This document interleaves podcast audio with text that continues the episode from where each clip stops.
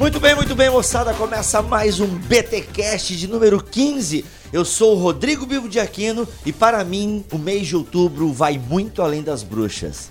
Galera, aqui é o Mac e eu bem que queria, Bibo, que um raio caísse na cabeça de alguns para ver se esse pessoal se convertesse. Cara. Olha só, pessoal, vocês vão entender a fala do Mac, hein? Vocês vão entender a fala do Mac.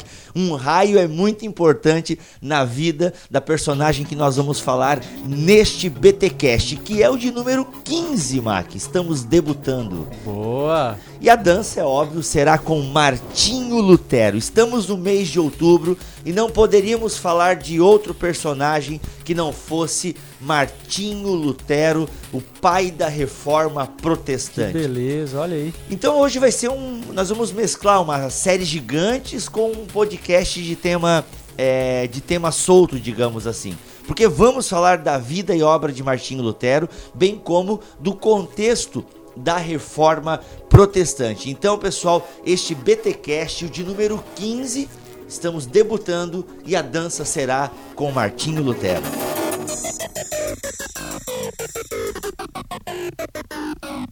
E avisar também que este podcast, que é o podcast oficial do bibotalk.com, também está desfilando no blog dos Crentaços. Eu me tornei um editor deste blog aí que tem uma pegada apologética, com pitadas de humor, reflexão. Sou editor deste blog e por isso o BTcast também está desfilando ali no hall de postagens do Crentaços, ok? Para mim é um prazer e para o Mac também estar aí neste blog e compartilhando com vocês o BTcast. E eu quero também dar um outro recado. Olha só, você que curte Thales Roberto, ele vai ter um show aqui na cidade de Joinville, então fique atento.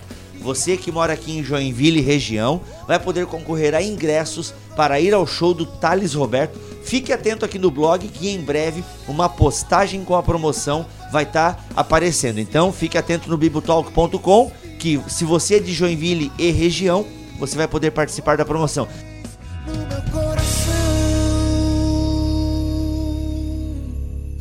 Braços abertos quero te receber. Filho, eu estava esperando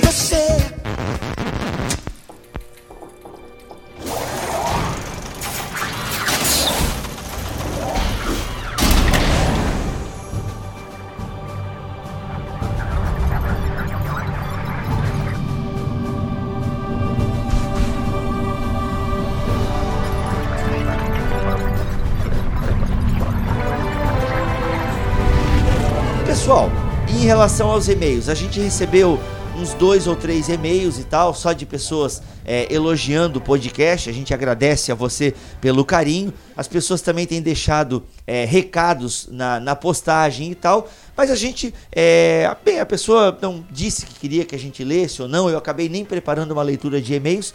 Mas até eu sei que é, vocês entendem, né? A gente quer tentar deixar o podcast com uma hora de duração.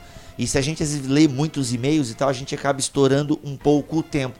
Então assim, ó, quando você mandar um e-mail e você então coloca uma observação, é, pode publicar ou pode ler no podcast e tal, ok? E é muito legal, pessoal, quando você ouvinte é, interage é, no, no post, deixando o seu recado, como o Dylan, eu não lembro o primeiro nome dele, Thiago Dylan, Acho que foi ele, né? Eu acho que foi ele. É, ele deixou uma série de perguntas no nosso, no nosso blog e tal. Algumas o Mac respondeu, outras eu respondi brevemente e tal. Ainda te, eu tô devendo uma resposta mais clara para ele. Mas é legal quando os ouvintes interagem na postagem, porque outros ouvintes podem ler, podem também ajudar a responder. E seria muito legal, pessoal. Nesse sentido, é, nós gostaríamos que acontecesse com o, o, o BTCast que o nosso, que a postagem do blog se tornasse uma discussão, né? Que os próprios ouvintes alimentassem essa discussão. Seria muito bacana, seria legal mesmo se vocês fizessem isso. Como o Dylan, né? Ele deixou ali no BTcast número 13 sobre Agostinho de Hipona, é o Thiago Dylan, isso mesmo. Ele fez ali uma série de perguntas, daí eu e o Mac respondemos. Mas seria muito legal que outras pessoas tentassem responder, participassem da discussão e tudo mais. Seria muito rico para a nossa construção de conhecimento. Mais algum recado, Mac? Não, eu acho que é isso. Recados da paróquia dados, né? Dados, né? A Betinha, que é uma ouvinte assídua do nosso podcast, fez aniversário. Oh, olha A só. gente manda um abração pra ela. Deixa eu ver, quem mais? Tinha uma galera ouvinte ali no Sim, aniversário, né? O sim. Sapão, o esposo dela, é ouvinte, já desfilou por aqui também. Tem o Fábio Tomás, que curte, tava lá na festa Boa. também. Fábio, um cara muito gente boa. E quem mais? Lembrei de um recado. É, um abraço pessoal do aniversário da Betinha. Deixa eu lem lembrei de um recado. Mac, é, o pessoal já percebeu que a, a postagem do podcast, a gente sempre faz ali um bannerzinho para ilustrar esse podcast. E o bannerzinho geralmente sou eu que faço. E eu não manjo bulhufas de Photoshop, CorelDRAW. Eu mexo aqui numa ferramenta que o Alexandre, né, o Alenu, que fazia o programa de rádio comigo, me ensinou a mexer brevemente, que é o Fireworks. Então eu faço conforme eu sei. Então o bannerzinho ele fica meia boca, porque eu sei mexer em poucas ferramentas do Fireworks, não sei nada de Corel e muito menos de Photoshop.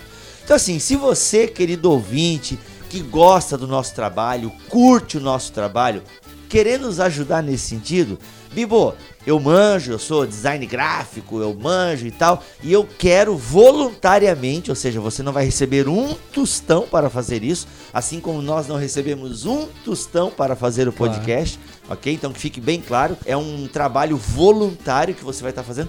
Se você quiser assim, ó, Bibo, eu vou, eu quero fazer os banners do BTcast, para mim vai ser um prazer.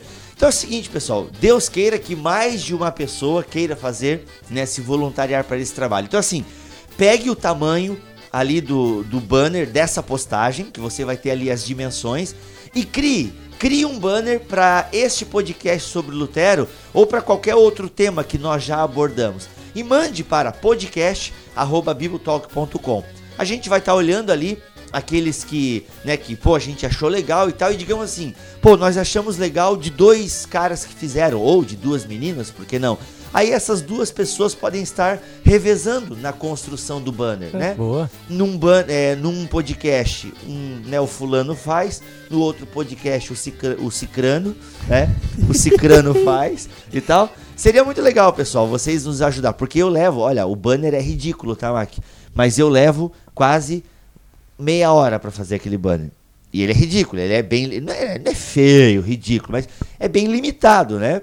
Então, se você quiser nos ajudar nesse sentido, seria muito bacana. Como é que vai funcionar? A gente vai gravar o podcast, vamos mandar o tema para você. Você vai saber com antecedência, né? Os tópicos que foram abordados. Ah, eu vou sugerir também, o Mac vai sugerir também dicas. Ó, quem sabe no banner pode aparecer isso ou aquilo. Então assim, pessoal, você vai estar nos ajudando, vai ser muito legal mesmo se você quiser construir o banner que vai aí estar no topo da postagem do podcast. Interessados em nos ajudar, podcast@bibotalk.com. Então assim, pessoal, já vou dizer, sem querer ser chato, mas tem que ser melhor do que eu faço, né?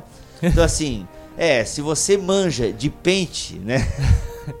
Não, de paintball, né? É, de- do brush. paintbrush lá. Se você só sabe mexer no paint brush lá e, pô, mas gosta muito do trabalho e quer ajudar, agradeço de coração, mas tem que ser melhor do que eu faço. Tá, pessoal? Então, assim, tem que ser melhor. Então, se você manja e tal e pá, seria muito legal se você colaborasse.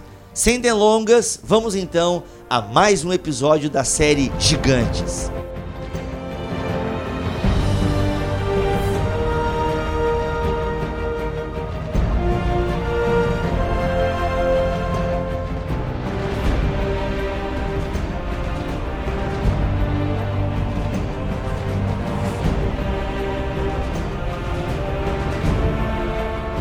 Cara, tem muita informação. A gente vai entrar agora no contexto histórico. O que que proporcionou a reforma? Quais eram foram os principais tópicos, as principais ocasiões, ocorrências, né, por assim dizer, que deu um estopim para a reforma, assim, porque a reforma não começou do nada, né, Bibo? Ela veio assim de uma série de fatores, alguns importantes, alguns muito importantes, e que, né, culminou na, na, na, na ação de Lutero e a gente até estava conversando aqui antes, Bibo, de que Lutero estava na hora certa, com as pessoas certas auxiliando ele, porque se Lutero vivesse uns 50 anos antes, provavelmente ele não tivesse o mesmo efeito, o mesmo sucesso, né?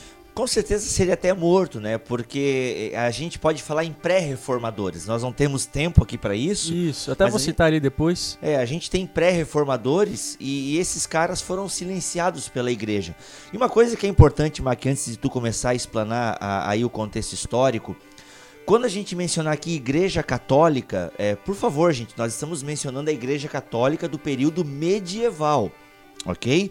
Em nenhum momento estamos agora tecendo críticas e sérias críticas, críticas duras à Igreja Católica de hoje, ok? Nós respeitamos a Igreja Católica, temos respeito é, por ela. Existem pontos divergentes entre nós e a Igreja Católica, sim, existe, mas nós respeitamos este movimento religioso ok? Então, sempre que nós falarmos aqui é, sobre Igreja Católica, nós estamos mencionando a Igreja Católica do período medieval, que possuía tantos erros que a própria Igreja Católica é, de hoje é, já refutou esses erros, já fizeram novos concílios refutando e mudando posturas que essa igreja tinha na Idade Média. Então, é só bom a gente abrir esse parênteses, né, Marco? Para ficar bem claro que críticas que faremos aqui, nós vamos mencionar Igreja Católica.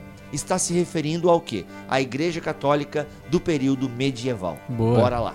A gente pode começar aqui a respeito de algumas necessidades anteriores né, de uma reforma interna. Nós temos dois aspectos gerais: uma, uma necessidade de reforma interna e uma necessidade externa, fatores externos. Né? Dentro desses fatores internos, Bibo, Primeiro, nós temos, por exemplo, o papado em declínio. A partir do século XIV, né, a partir de 1309, por aí, até 1439, nós temos uma série de, de fatores para um fator maior, que é o papado em declínio. Né? Então, é, existem subfatores para que o papado estivesse indo de mal a pior.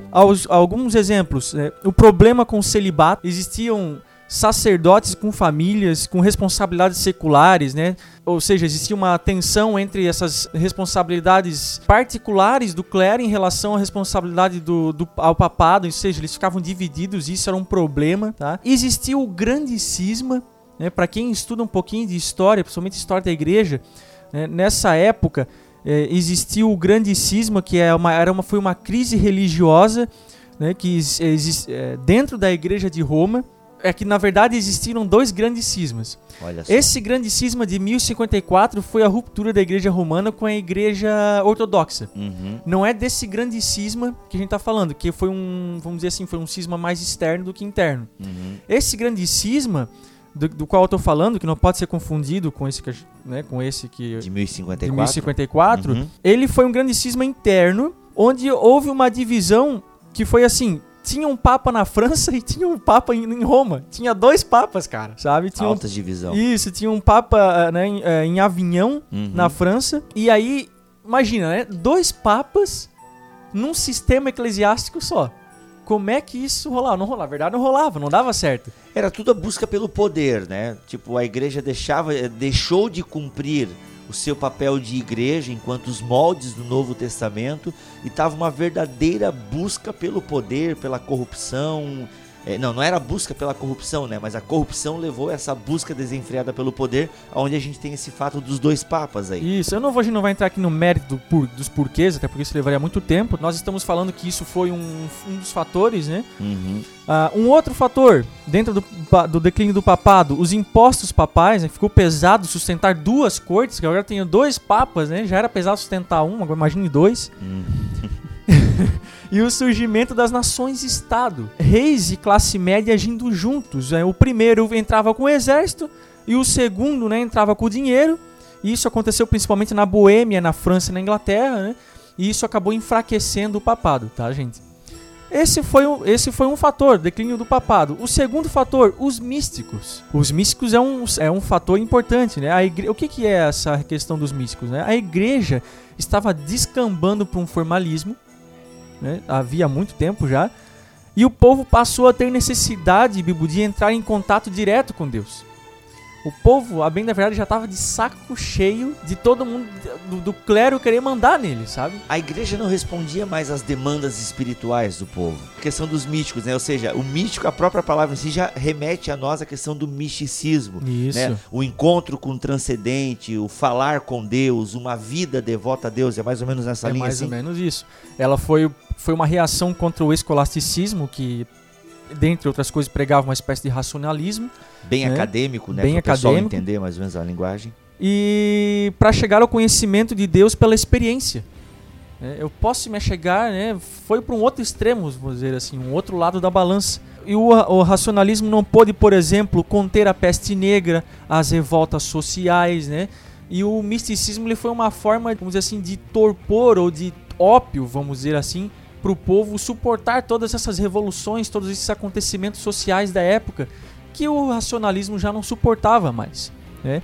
Algumas consequências né, do misticismo. A substituição da Bíblia por autoridade interior subjetiva.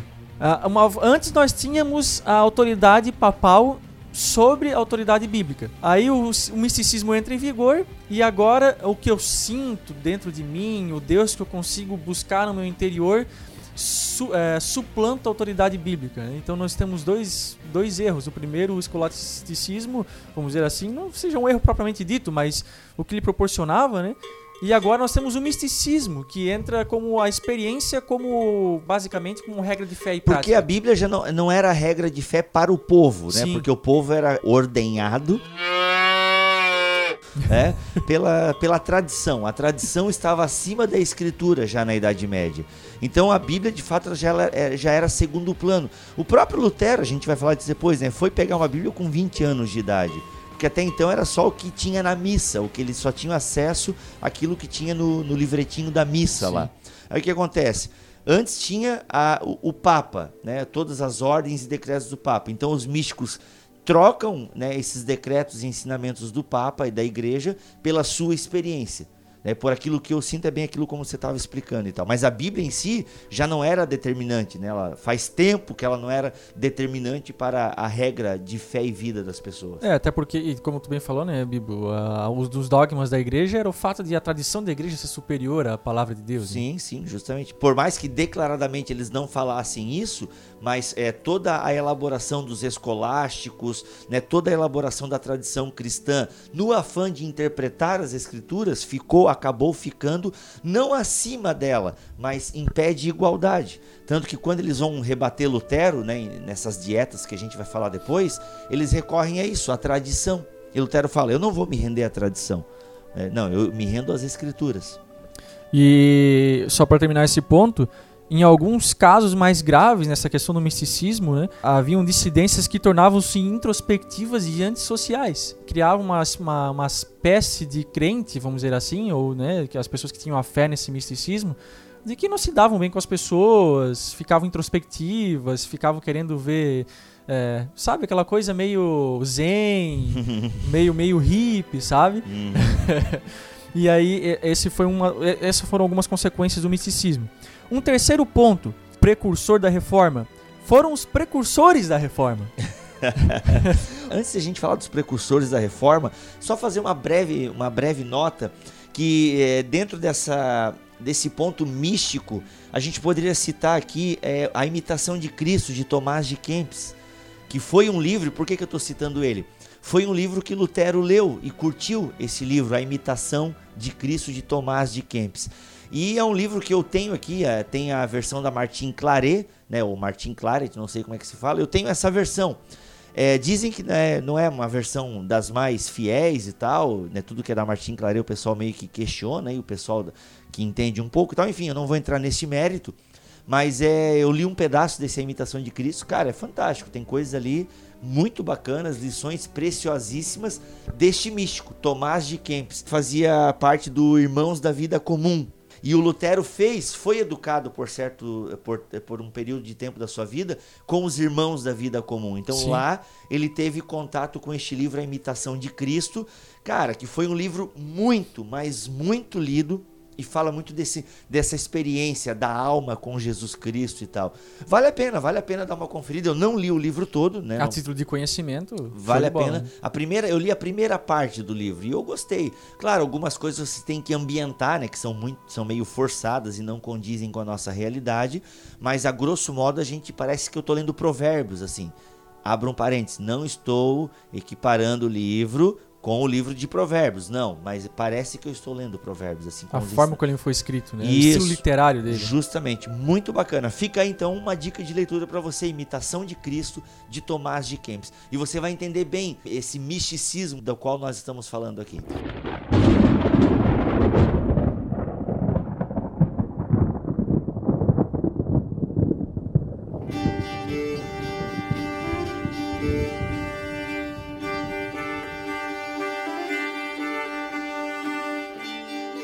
Gente, vocês estão vendo que a igreja romana na época não ia bem das pernas, né? E acaba que algumas pessoas, mesmo antes de Lutero, ah, já tinham a intenção de mudar as coisas lá dentro.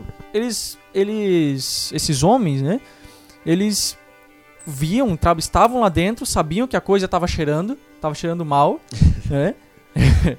e a intenção deles era fazer alguma coisa. Poxa, não pode ser assim. Toda essa corrupção, todo esse problema, sabe? O- os papas, o clero com um monte de família, com problema de luxúria, com problema de celibato, problema do misticismo e tal. E nós temos alguns nomes importantes aqui. Ah, por nós- os três principais dessa época foram Wycliffe, Hus e Savonarola, né, que eles empenharam ah, empenharam-se numa tentativa de retorno ao ideal da igreja neotestamentária. Esse- essa era a intenção deles. Eles começaram, eles tinham acesso à Bíblia Sagrada e também tinham acesso aos podres da igreja romana naquela época e a intenção deles era reformá-la. né? Só um breve, um- uma breve explanação sobre esses três homens. John Wycliffe viveu em 1328 e 1384. Algumas coisas que ele defendeu, né? Defendeu que Cristo e não o Papa era o chefe da igreja. A Bíblia e não a igreja era a autoridade única para o crente. A igreja deveria amoldar-se ao padrão do Novo Testamento. Em 1382, olha só que legal, ele termina a tradução completa do Novo Testamento para o inglês. E em 1384 ele acaba do Antigo Testamento para a língua vernácula, porque até então era em latim. Isso foi um marco para a igreja. Hum, olha só. Ele opôs-se ao dogma da transubstanciação e ele é conhecido, Bibo, como estrela da alva da reforma. Ele é um título que o Wycliffe carrega porque ele, vamos dizer assim, ele foi o, o início de, de toda essa questão da reforma. Assim, É, é, as pessoas ah, colocam no Wycliffe é, esse título. O tamanho foi a importância dele dentro da igreja, dentro de uma tentativa de reforma anterior, né? Vamos dizer assim. Ele, cara, esse cara foi importante, só que daí É abafado, digamos assim, a influência dele não teve, não foi um boom como foi a de Lutero. Até porque ele foi considerado como herege, né? Posteriormente, pela própria justamente. igreja romana, né? Aí depois nós temos John Huss, de 1373 a 1415. Basicamente, ele, se pro... ele, ele, ele toma para si as mesmas ideias de Wycliffe, tá? E ele se propôs a reformar a igreja na Boêmia, na região da Boêmia, por ter adotado as ideias né, do Wycliffe, como eu já falei, e foi condenado à fogueira no concílio de Constância. Ele viveu 42 anos, ele morreu cedo por conta disso. Dizem até que ele, ele profetizou a vinda de Lutero, né? Alguns, Ah, é alguns até falam, né? Eu vocês estão conseguindo silenciar, mas virá um que vocês não conseguirão. Eu não achei aqui agora essa profecia, acho que o, o Kernes não fala não dela. fala, acho que ele não fala. É, mas eu lembro que o, o Lutero foi profetizado, né? Alguns dizem, pelo John Huss. Que ele fala, e virá um cisne que vocês não conseguirão. Se eu não me engano, ele dá até a data. É, ele fala, acho que daqui a 100 anos. Daqui a 100 anos, uma coisa parecida, É, assim. segundo eu já li em alguns relatos, ele fala: daqui a 100 anos virá um cisne que vocês não conseguirão silenciar. Enfim, é, e eu acredito nisso. Eu sou pentecostal, é óbvio que eu acredito nisso. É, então eu acho muito bacana, porque ele foi um cara que também já tentou reformar, só que foi silenciado, né? A fogueira silenciou, silenciou ele. Ele não teve os príncipes que ajudaram Lutero, né? É verdade. E um segundo, e um terceiro cara que não foi tão expressivo assim, mas que tem um nome bem peculiar, que é o Girolamo Savonarola. Olha aí, Nossa, velho, nome que- bonito pra colocar nosso filho? Ou, Bibo? em homenagem à reforma, né? Aos pré-reformadores. Não? Savonarolinha do pai. Sei. Ou ele poderia, hoje em dia, ele poderia abrir uma marca de massa de tomate, né? Olha tipo, aí. Savonarola. Ó. Tem a ver com marca Opa. de tomate, cara. Massa de tomate. Não sei, eu penso em massa de tomate. Lembrando o sangue dos mártires da época e tal. Se agora eu fui longe, cara. Não, enfim, meu Deus. Voltando então. Savonarola é de 1452 a 1498. Lutero já era nascido nessa época, né? 1498, quando o Savonarola morreu. Só que no Savonarola ele teve um- uma atuação mais específica. Ele estava interessado em reformar a igreja em Florença. E a sua pregação é, contra a vida desregrada do Papa provocou a sua morte por enforcamento. Né? Basicamente foi isso, né? Não vou entrar em maiores detalhes. Era só para citar esses três nomes que foram pi- alguns pilares eh, iniciais ou fundamentais para a reforma posterior que viria com Lutero. É que a gente não quer com isso desmerecer Lutero de forma alguma, tanto que ele é o personagem central deste podcast. Só que a gente não pode dizer que foi assim, que ele foi um que ele trouxe novidade. A gente não pode dizer assim que ele foi é, o único. Não, antes dele pessoas já tentaram, só que tiveram o quê? A sua voz abafada, foi uma coisa mais regional. Não teve um impacto é, em várias nações, Isso. como teve a reforma protestante, né, iniciada por Lutero. Não causou um boom tão grande. Não, foram pessoas que até poderiam causar um boom, mas que foram é, rapidamente silenciadas. Coisa que aconteceria com Lutero se o Frederico não tivesse intervi é, inter, inter, Ter, ter visto? intervisto. Eu acho que é isso. Enfim, você me corrija nos comentários, por gentileza. Então, assim, pessoal, é só é, é, é, esses pré-reformadores é importante nós citarmos porque são fatores que já foram preparando o terreno é, para a reforma protestante. Isso são fatores internos, né? Se eu estou entendendo nossa linha de raciocínio. aqui. Isso, alguns fatores internos. Ainda dentro desses fatores internos é bom citar a, a questão dos concílios. Houve concílios dentro da, dentro da igreja romana, tá? Ah, qual que era a intenção desses concílios? Principalmente ah, sanar o problema daquele do desdobramento do grande cisma de Uhum. 1378, que era a questão dos, da- dos dois papados, papados é que convergiam no- na mesma época. Nós tivemos o concílio de Pisa em 1409. Eh, esse concílio foi convocado por cardeais e tentou depor os dois papas, tanto de Avignon, que era o Gregório, que era o Bento, na verdade, e o quanto de Roma, que era o Gregório. Né, para colocar um terceiro papa. Olha Nossa. só que salada, cara Tá louco. colocaram Alexandre V. Os dois papas se recusaram a excomungar os membros do concílio. Muito bom isso, cara. E agora havia. Ah, se reuniram, é? Querem tirar a gente? Ô, vai passar um telefone, né? Ô, seguinte, estão lá contra a gente. Tá Vamos todo- excomungar tudo. Tá todo mundo no Excomungado, tá tudo excomungado. E agora não havia dois, mas três papas, cara. Meu Deus, cara, que, que zona. Tá Aí louco. nós tivemos o, o concílio de Constança em 1414 até 418, 1418, convocado por Sigismundo. Gente, não é Sugismundo, tá, gente? É Sigismundo. Sigismundo Freud? Não, brincadeira. Ele, ele foi imperador do Sacro Império Romano. Ele conseguiu o controle conciliar da Igreja Romana. Depôs os papas e elegeu Martinho V, tá? Gente, foi isso que aconteceu nesse concílio. E tirou dos cardeais o privilégio de eleger o papa. Agora os concílios passaram a ter essa força, tá? E esse, só para constar, né? Esse concílio de Constança, ele condenou o Wycliffe e levou o Hus à fogueira, né? Foi por causa de- desse concílio que os ambos foram mortos e condenados como hereges, né? E por último dos concílios nós temos o concílio de Basileia eh, e de Ferrara, que era o mesmo de Florença. Ele aconteceu em 1431 até 1449. Foi uma insatisfação da Boêmia com o martírio de Hus e a necessidade de continuar a reforma levaram à convocação desse concílio, tá? Foram dois concílios rivais. O de Florença tentou reunificar as igrejas eh, grega e católica romana e estabeleceu os sete sacramentos, como a gente conhece hoje, né? O, a, a ordenança, o casamento, né? a unção dos enfermos, Eu não lembro dos sete sacramentos da Igreja Tá. Católica. é só para ter um- um respaldo aqui. Só que ele, por fim das contas, Bibo, esses concílios eles não conseguiram criar uma monarquia constitucional. O que, que é isso? Uma liderança eclesiástica que representasse os leigos. Tá. Hum, Mas conseguiram sa- sal- eh, salvar a igreja romana da desordem do grande cisma. Isso eles conseguiram meio que apagar o fogo do grande cisma, como a gente já veio falado, tá? Esses foram os fatores internos da igreja romana.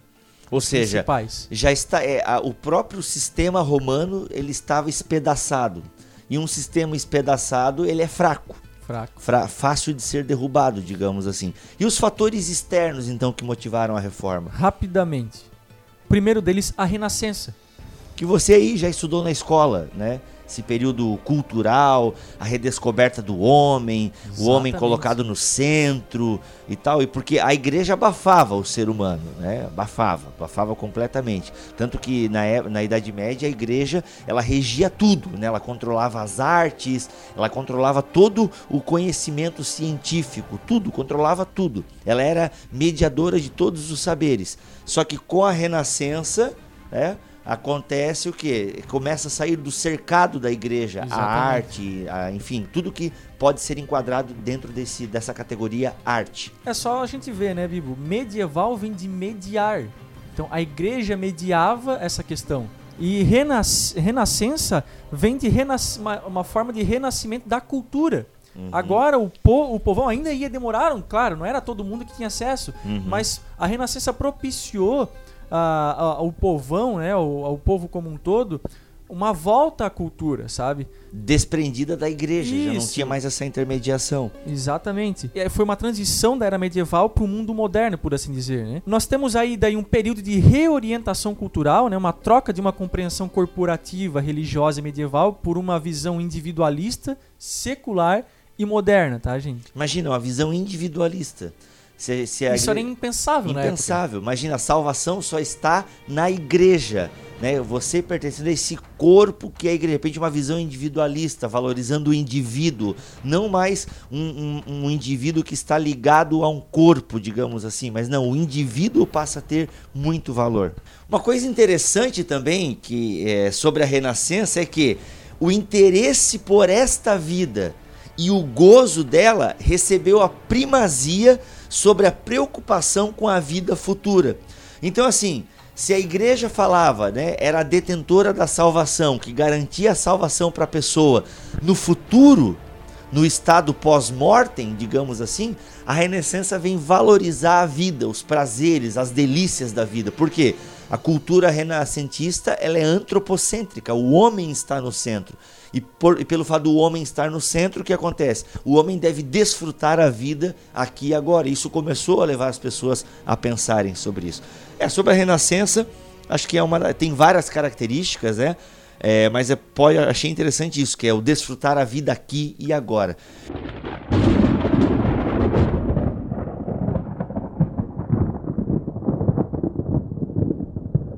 Questão da- do surgimento das nações, estados, de da classe média. O que, que é isso, gente? A classe média, depois da Renascença, depois desse período de, sabe, da decadência do, do período medieval para a entrada da Renascença, a- o poder aquisitivo do povo começou a melhorar um pouco. A própria relação entre os reis e a classe média teu- teve uma força muito grande, sabe? E o que, que é essa questão das nações e estados? É uma forma de independência do clero e do papado. Então, uma vez que eu tenho um Estado independente, ou começando a ser independente, um Estado forte, porque os reis também tinham seus exércitos, né? não era fácil lutar contra esses Estados, ah, o papado, consequentemente, além daquelas, daqueles cismas internos, ele, já, ele ia indo de mal a pior. Isso foi, foram fatores externos que iam minando a autoridade da Igreja Romana até então. né? E por último, um terceiro ponto aqui dessa questão externa também ah, foi a Igreja Ortodoxa Grega, que até então ah, ele tinha al- alguma relação com a Igreja Romana, só que daí essa igreja ela começou a ter a, a se desvincular cada vez mais, tendo como sede a Rússia, para então nunca mais, por exemplo, ah, por assim dizer, ter uma relação mais imediata com a Igreja de Roma. Se tinha alguma possibilidade da Igreja Romana ter algum tipo de ajuda da Igreja grega, da Igreja Ortodoxa, isso acabou ah, se desvanecendo até 1517 praticamente, na- nos meados de, no, no início de 1500, tá? Então, esse nós temos aí alguns fatores externos.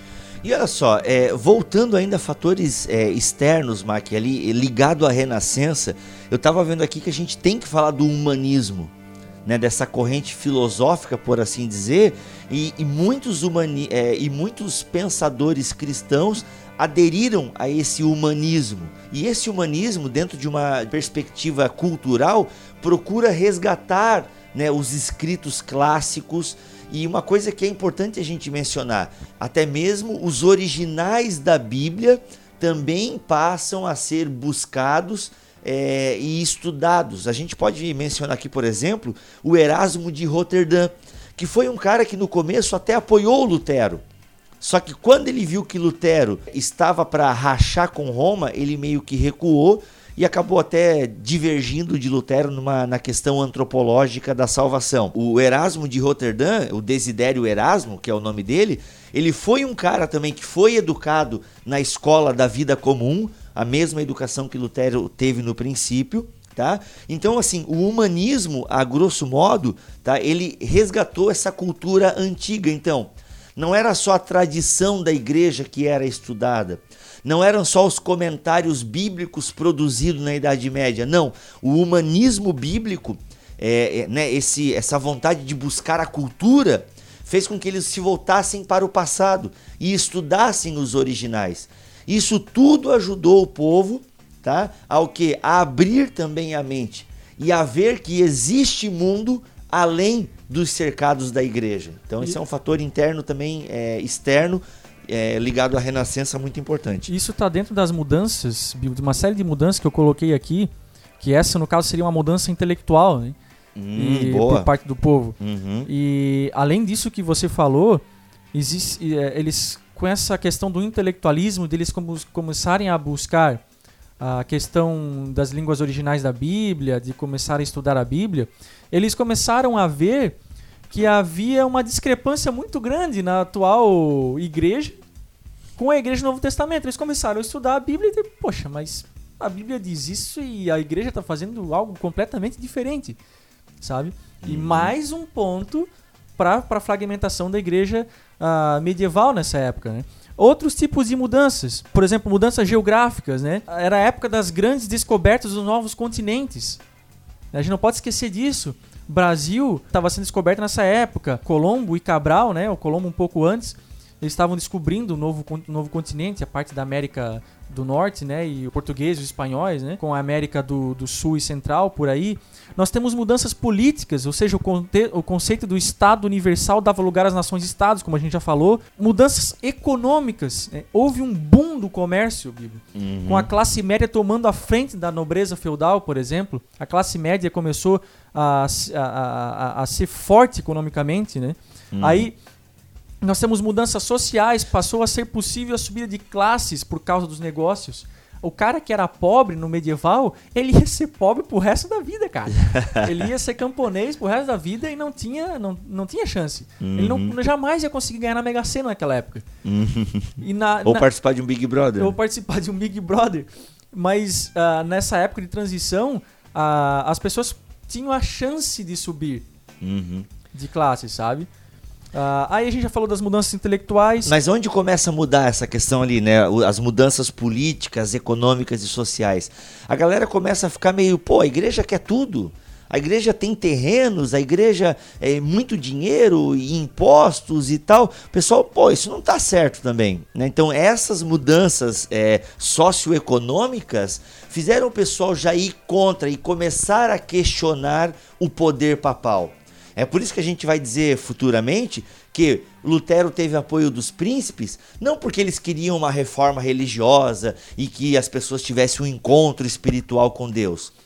Até poderiam, mas o- a mola propulsora de tudo isso era o quê? Era tirar o domínio, não o domínio religioso espiritual, mas o domínio econômico que a igreja tinha. Então isso é importante a gente ressaltar, que os príncipes apoiaram Lutero eh, em muitos casos por causa de, eh, de fatores econômicos. É até interessante que, se você estuda a reforma protestante no ensino médio, dependendo do livro, ele vai focar só essa questão econômica, essa questão socioeconômica. Não vai olhar os fatores espirituais e teológicos, né? porque o olhar para a reforma protestante eh, ele pode ser variado. Sim, entende? Então, Dependendo do autor, né? Sim, depende da perspectiva. Então eu posso analisar a reforma protestante só a partir do viés político, a partir do viés econômico, ou a partir do viés filosófico, por exemplo. Para alguns, a reforma aconteceu porque era uma briguinha entre monges agustinianos e monges eh, tomistas, digamos assim. A galera que seguia a linha de Tomás de Aquino, Exato. que devia muito a Aristóteles. Então, para alguns, foi uma briga desses dois. Para outros, foi uma disputa de poder. Para outros, foi o quê? Ah, é, por exemplo, o anglicanismo, né? A reforma na Inglaterra acontece por causa do amor do Henrique VIII pela Bolena lá. Então tem uma série de olhares que a gente pode dar para a reforma. Aqui a gente está passando o olho por cima desses olhares, porque o nosso foco vai ser o teológico. Isso. E eu já tô vendo que pelo tempo, Mac, não vai ser nesse podcast. E, ó, nossa, vai, vai lá. É muita, gente, é muita É, coisa, gente. É que assim, a gente às vezes fica com medo de, de deixar alguma coisa importante passar desapercebido, sabe? É, A- a- isso que a gente tá resumindo aqui, Estamos citando por alto, estamos né? citando por alto. Talvez em tópicos. muitos você esteja boiando, né? Mas a gente queria o quê? Que você pegasse então, usasse o Google para uma coisa boa e fosse pesquisar esses eventos que nós estamos falando. Deve ter coisa boa no Google. E aí, s- pra gente terminar essa parte, ah, ah, e, ah, uma última mudança foi a mudança religiosa, né? Que não foi menos importante, né? O que que aconteceu? Só, alguma, só algumas coisas pra nós colocarmos aqui. Diversidade religiosa. Um novo cisma vinha, ocorria agora, Bibo. Já, meu, eles deviam estar assim com com um pesadelo de cisma. E agora acontece o maior de todos os cismas, que resultava na formação de igrejas protestantes, nacionais e independentes, que era o anglicanismo e o luteranismo. Né? Para quem até uma série muito legal ah, que pega essa parte do anglicanismo é a série do The Tudors. Fazemos uma ressalva. Se você tem sensibilidade às cenas de sexo, por favor, não assista essa série. Porque, gente, o Henrique VIII, Ele era pegador. ele, cara, ele era. Acho que Agostinho ficava no chinelo. então, assim, se você é sensível às cenas de sexo, tem. Eu vi, acho que o primeiro, a primeira temporada. E tem, rola umas ceninhas assim, né? Outra isso rola, outra série que rola umas cenas assim e que é tão boa quanto e que pega essa- esse lance de problema de papado é Os Borgia. Os Borgias, The Borgias, boa, Cara, boa é também. boa. São duas séries assim pra quem quer pegar essa parte da, sabe, essa parte de 1400 a 1500, parte da igreja. Uhum. Cara, é, ex- é excelente, excepcional, eu recomendo muito, tá? E é interessante, pessoal. Ai, meu, vocês falam de séries que tem cena de sexo. Pessoal, é o seguinte: é, é uma série, primeiro, né, produzida por cristãos, e segundo, era uma realidade da época. A imoralidade sexual tomava conta do papado. Exato. Tá? A imoralidade sexual tomava conta não só do papado, Do reinado também. do reinado, é, de todas essas instâncias que estavam no poder. Então, eles querendo ser fiéis à história, acabaram colocando, né, uma ceninha ou outra ali e tal, os boobs balançando. E por fim, gente, eu já disse por fim várias vezes, mas agora é por fim mesmo, tá? A Bíblia, a Bíblia passou a ser fonte de autoridade. Acho que um dos grandes marcos dessa mudança religiosa foi dar à Bíblia, ah, ah, ou retornar à Bíblia o valor que ela tinha, o valor que ela tinha que ter, sabe? O que ela era devido a ela, sabe, gente? Eu acho, bom, eu creio que a gente explanou bastante coisa aqui em tópicos. Eu não sei se o Bíblia tem mais alguma coisa para acrescentar ainda. Não, penso que ficou interessante. O que a gente quer dizer, e repito, e já falei isso nesse podcast, que a gente quer dizer para você é o seguinte: para Lutero fazer o que fez, muita água passou por baixo da ponte. Tá? E ele, na verdade, ele é fruto do seu tempo, em vários, em vários sentidos. É, ele é fruto do seu tempo numa educação medieval, como nós explicamos até muito bem no podcast passado, o de número 14, falando sobre justificação e santificação, Lutero tinha esse medo de não ser salvo. Lutero queria muito saber como conquistar a salvação, o que é justiça e tudo mais. Então, o que acontece, pessoal? Tudo isso ele era fruto desse meio, mas ele também teve contato com o humanismo bíblico, ele também teve contato é, com um homem que valorizava a misericórdia de Deus, que é o Staupitz. Então tudo isso foi gerando em Lutero esse desejo de querer conhecer a Deus e a sua palavra. E por isso a gente passa então agora a fazer uma breve introdução à vida de Lutero.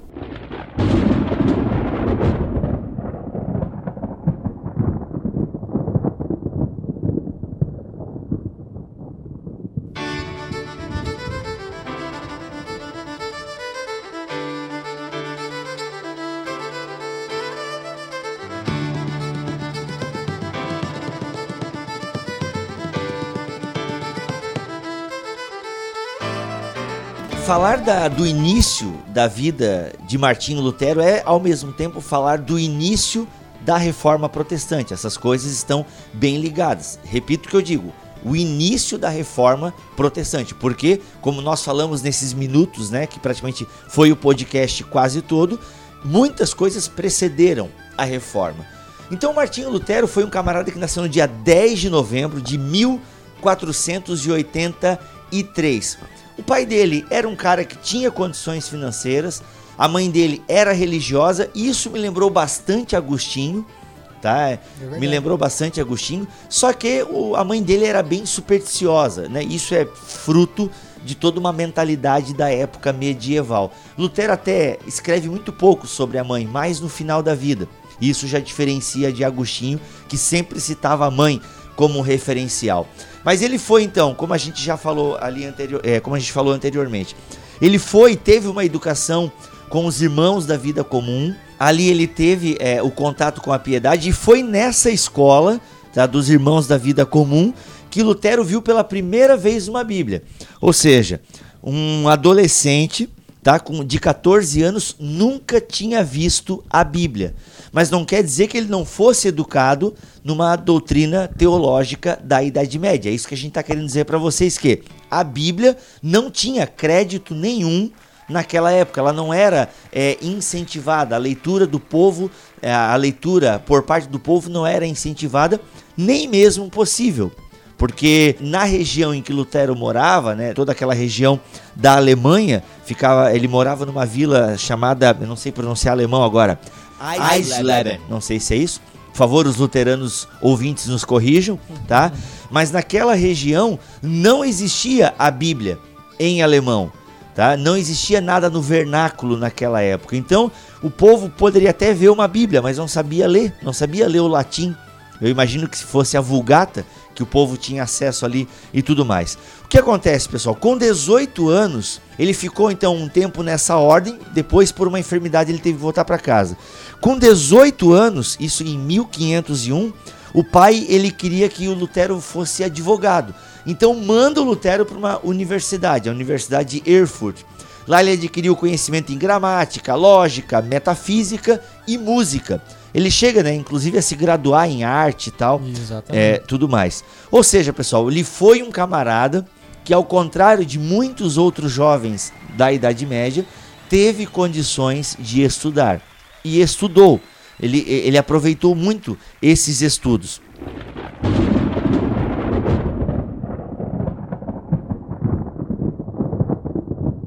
O que acontece?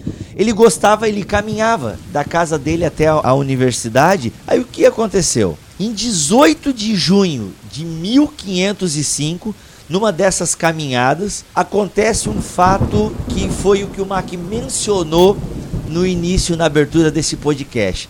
O Lutero ele quase é atingido por um raio. Alguns dizem que ele foi atingido pelo raio.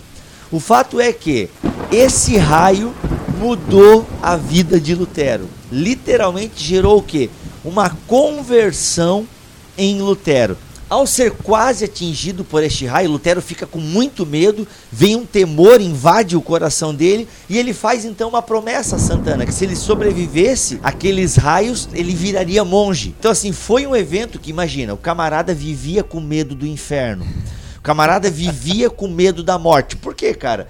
Existia uma pressão muito forte, muito forte em cima do povo, porque a igreja queria manter os seus fiéis. E como é que ela mantinha os seus fiéis? Como que a igreja fazia com que o povo frequentasse a igreja? Dominando a salvação. E como ela mantinha a salvação? Com uma verdadeira teologia do cagaço. Teologia essa já explorada em podcasts passado aqui no BTcast. Então o que acontece, pessoal? O camarada quando vê a iminência da morte, quando ele percebe que está quase morrendo ou que pode receber um raio a qualquer momento na cabeça e morrer, ele faz: "Santana, se tu me livrar dessa, eu vou entrar num mosteiro. O que, que o pai dele fala, cara, desse evento é aí? É que o pai dele queria que ele se formasse em direito. Pois é. E aí, quando esse episódio aconteceu e o Lutero destinou a vida dele à vida monástica, né, a vida de monge e tal. O pai dele falou assim, né, secamente, né, isso é mais uma tramóia do diabo. Porque tava indo contra a vontade dele, queria que o filho dele fosse fosse advogado, Jurista e né? tal. Jurista e tal. E o próprio Lutero acho que não gostava muito dessa ideia. Não. E, e o pai dele falou isso, que essa, essa- esse episódio do raio foi uma tramóia do diabo, olha só. Por quê? Porque gerou uma mudança de- vida de Lute- na vida de Lutero. E a ordem que o Lutero escolhe, então, para é, começar a sua vida monástica é justamente é, um mosteiro de ordem agustiniana. E esse que ele escolhe, que tinha como vigário o João Staupitz, já era um mosteiro que valorizava a misericórdia de Deus e o estudo teológico. Por que eu falei o estudo teológico? Porque estudar teologia não era visto com bons olhos a partir do humanismo bíblico. Tá? Para o Erasmo de Roterdã, que na época de Lutero era o maior pensador do continente, daria para fazer até um podcast só sobre Erasmo de Roterdã, ele era o maior pensador. Ele não via com bons olhos a, teo- a teologia, porque para ele, para o Erasmo, era uma mera especulação racional, uma mera especulação filosófica, uma racionalização de Deus e tudo mais. Mas essa ordem agustiniana valorizava o estudo das Escrituras, valorizava o estudo da Bíblia. Até uma característica do próprio Agostinho, que foi já tema do nosso BTcast de número 14. Então, essa ordem que o, o, o Lutero escolhe foi fundamental. Foi lá que ele pega uma Bíblia e começa a se debruçar sobre ela, porque ele já estava versado no latim. Né? Ele já estava, ele teve uma boa educação, então o latim para ele era ficha. Tá? Então ele pega essa Bíblia e ele começa a se afundar no estudo da Bíblia, como nós falamos também no BTcast passado. Ele era um cara que se confessava, ele tinha, né, se confessava muito, ele tinha, ele queria ter uma piedade irrefutável, por quê? Ele queria alcançar a salvação. Tudo isso vinha que de um coração com medo de ir para o inferno, tá? Só que foi muito bom que Lutero escolheu essa ordem porque ela valorizava o estudo das escrituras. Aí o que acontece? Nós estamos falando dos caminhos que levaram à reforma protestante. Em 1511, o Staupitz eh, manda Lutero, pede para Lutero, ou mandou mesmo, é, para Lutero ir a Roma, resolver algumas paradas da ordem agustiniana. E cara, para vocês entenderem, ir a Roma para um católico naquela época é como um muçulmano visitar a Meca. Mais ou menos isso. Ou como um pentecostal visitar os Gideões. Só para vocês entenderem a importância da coisa, tá? Então assim, era uma honra o camarada poder sair da cidade dele e ir visitar Roma, né? A capital do império, onde tudo acontecia e tal. E pá, pô, Lutero se sente honrado com a tarefa e ele vai. Cara, só que quando ele chega, tá? É, em Roma, bah, meu irmão, a decepção é grande. A decepção é grande. Por quê?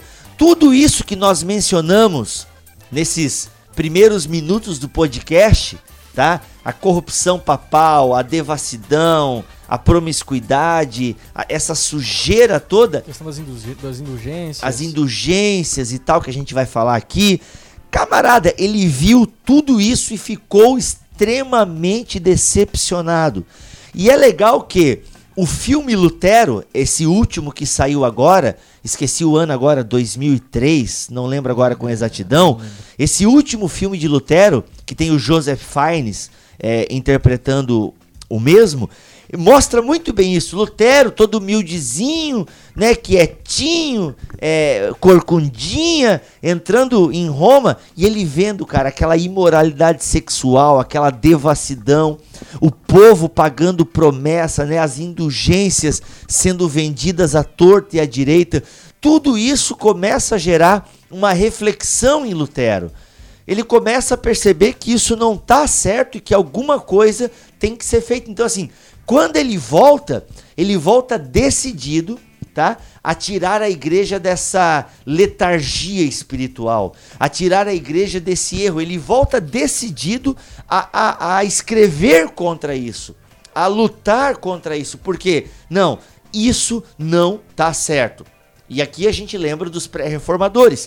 Foi o mesmo é, princípio motivador dos, reforma, dos pré-reformadores, Wycliffe, Hus e o Massa de Tomate Savonarola. Tá? É o mesmo princípio, só que Lutero, como a gente já falou, ele começa esse processo reformatório, mas ele ganha o quê? Ele ganha ajuda externa. E isso fez toda a diferença.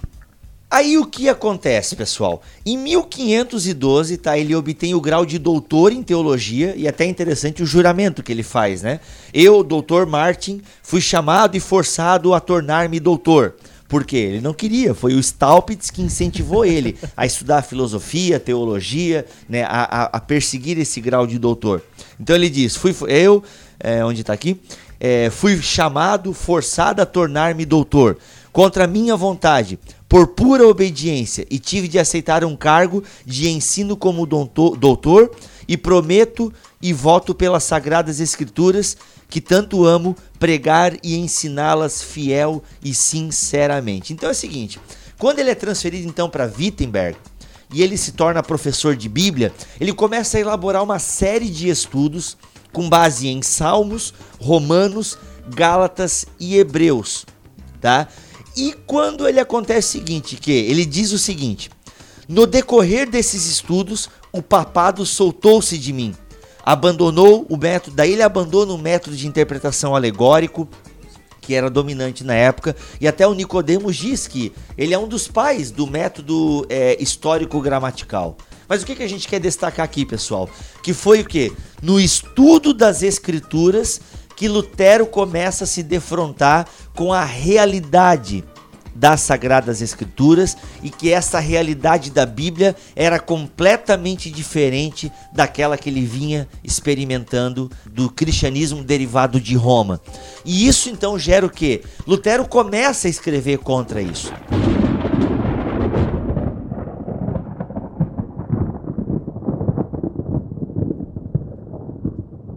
Aí o que acontece? Vem para uma cidade próxima a Wittenberg tal de cara chamado não sei o que Tetzel, esqueci o primeiro nome dele agora. Johan. O Johan, né? O João. é, o João Tetzel. João Tetzel, não é Teta, tá? Então o que acontece? O Tetzel chega numa uma cidade vizinha. Nem tá? Wetzel, né, cara? É. Hã? Nem Wetzel. Nem Wetzel. É o Tetzel. O que acontece? Ele chega numa cidade vizinha, com ordem do Papa e tal, e de toda a galera da Cúria Romana. Ele vem o quê? Vendendo indulgência. Como a gente poderia entender indulgência, Mac? Compre isso que o seu perdão está garantido. Meu, em rápidas palavras é justamente isso. O cara vendia salvação. A galera acreditava o quê? Que elas tinham um tempo que o ser humano tinha que pagar pelos seus pecados, e isso então tinha toda a questão da doutrina do purgatório. Então o que acontece? O Tetzel falava o seguinte: quando uma moeda no cofre soa, uma alma do purgatório voa, tá? Ou seja, ele era poeta ainda. Ele era poeta, muito poeta. Então, assim, o que acontece? O cara vendia salvação porque eles precisavam arrecadar dinheiro para construir a Basílica de São Pedro, atual. Né? Então eles queriam dinheiro para construir essa basílica e precisavam arrancar isso do povo. Engraçado, isso é acontecendo hoje, né, cara? Cara, é, a história só se repete. Né? A história só se repete, só que hoje o dinheiro não é para construir basílicas, né? mas impérios próprios e reinos pessoais. Enfim, isso já daria uma, uma, uma, aplicação enorme e tal. Mas o camarada vendia salvação. Ou seja, e não só a tua salvação. Entende? A, a salvação de familiares mortos teus. Tu podia comprar salvação para quem ah, tu quisesse. De lambuja.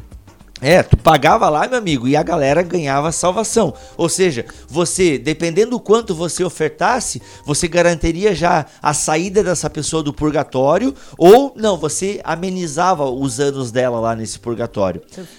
Coitado do capeta, né, cara? Ele chegava, pô, como é que é? Que história é essa, cara? Tô tirando aqui o meu reinado, pô. Tô tirando aqui. Ah, não, mas o purgatório não tem a ver com o capeta. Ah, é verdade. É, o purgatório era ali, era um, é, um intermediário, meio que um limbo. É, mas entende? de qualquer forma tirava, ou sim, ou a alma ia, ficava no purgatório, mas dali ela tinha que ir pra algum lugar, né? É, justamente. Então. Tá lá, né? Tá lá, tá lá. É, quem tá no purgatório já não tá em bons lençóis, né, cara? Porque o que acreditava é o seguinte, que os santos, né, ou, ou seja, aqueles camaradas tão piedosos, foram tão bons, tão bons seres humanos, que eles atingiram a graça pelos próprios méritos. Só que eles foram tão bons que sobrou um pouco, entendeu? Sobrou um pouco de graça. E isso era o tesouro da igreja. Então era isso que a igreja comercializava. Essa santidade dessas pessoas maravilhosas e santonas e tal e tudo mais. Então a galera ia aqui meio na onda, no barco dessa galera.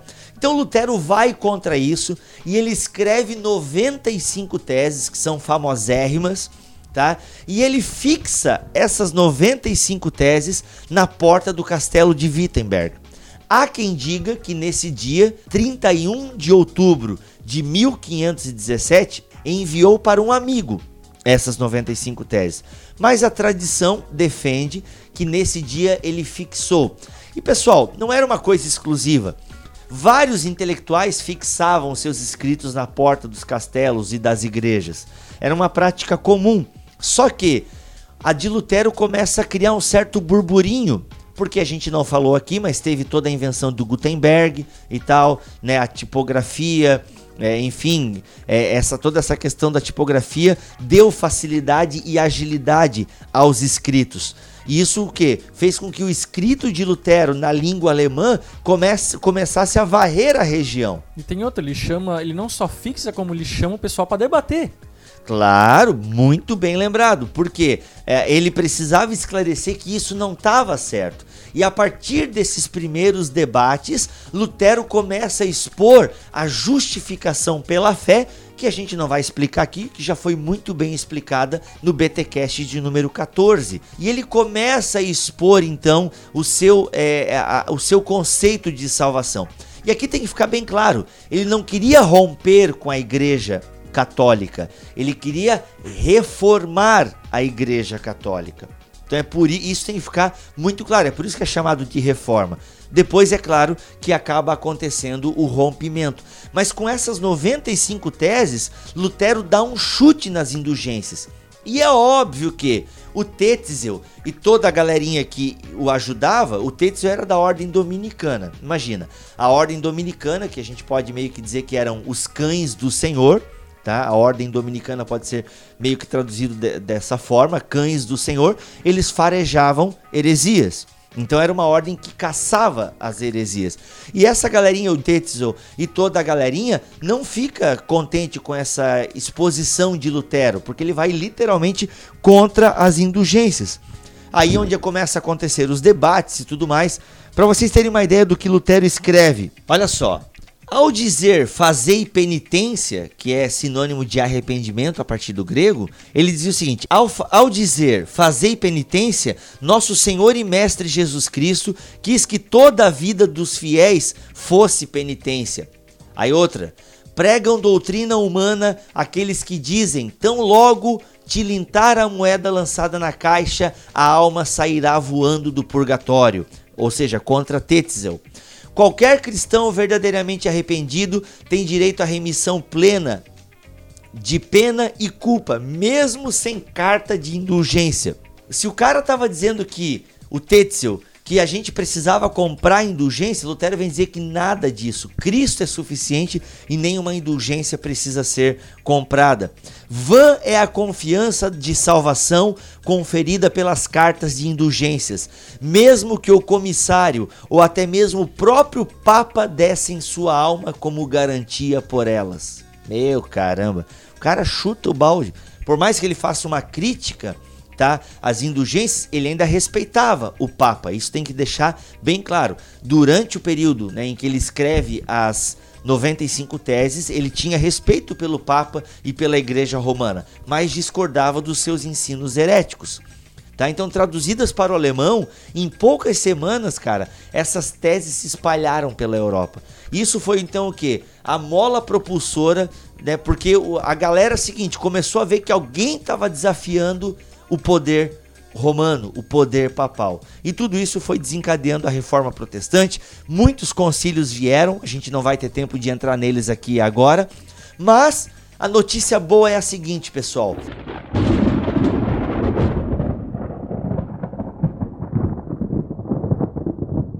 Este podcast terá uma segunda parte e para breve, a gente não vai demorar 15 dias para lançar esse podcast, porque a gente sente que é necessário. Então essa série Gigantes ficou incompleta. e a gente precisa voltar a falar de Lutero. E nós vamos falar de Lutero a partir da dieta de Worms, ok? Que aconteceu em 1521. Essa dieta foi fundamental para o desligamento de Lutero com a Igreja Romana. Só que no próximo podcast a gente não vai abordar a questão histórica, vamos abordar a questão teológica de Lutero. Então, Beleza. vamos ficar devendo, né, Mac?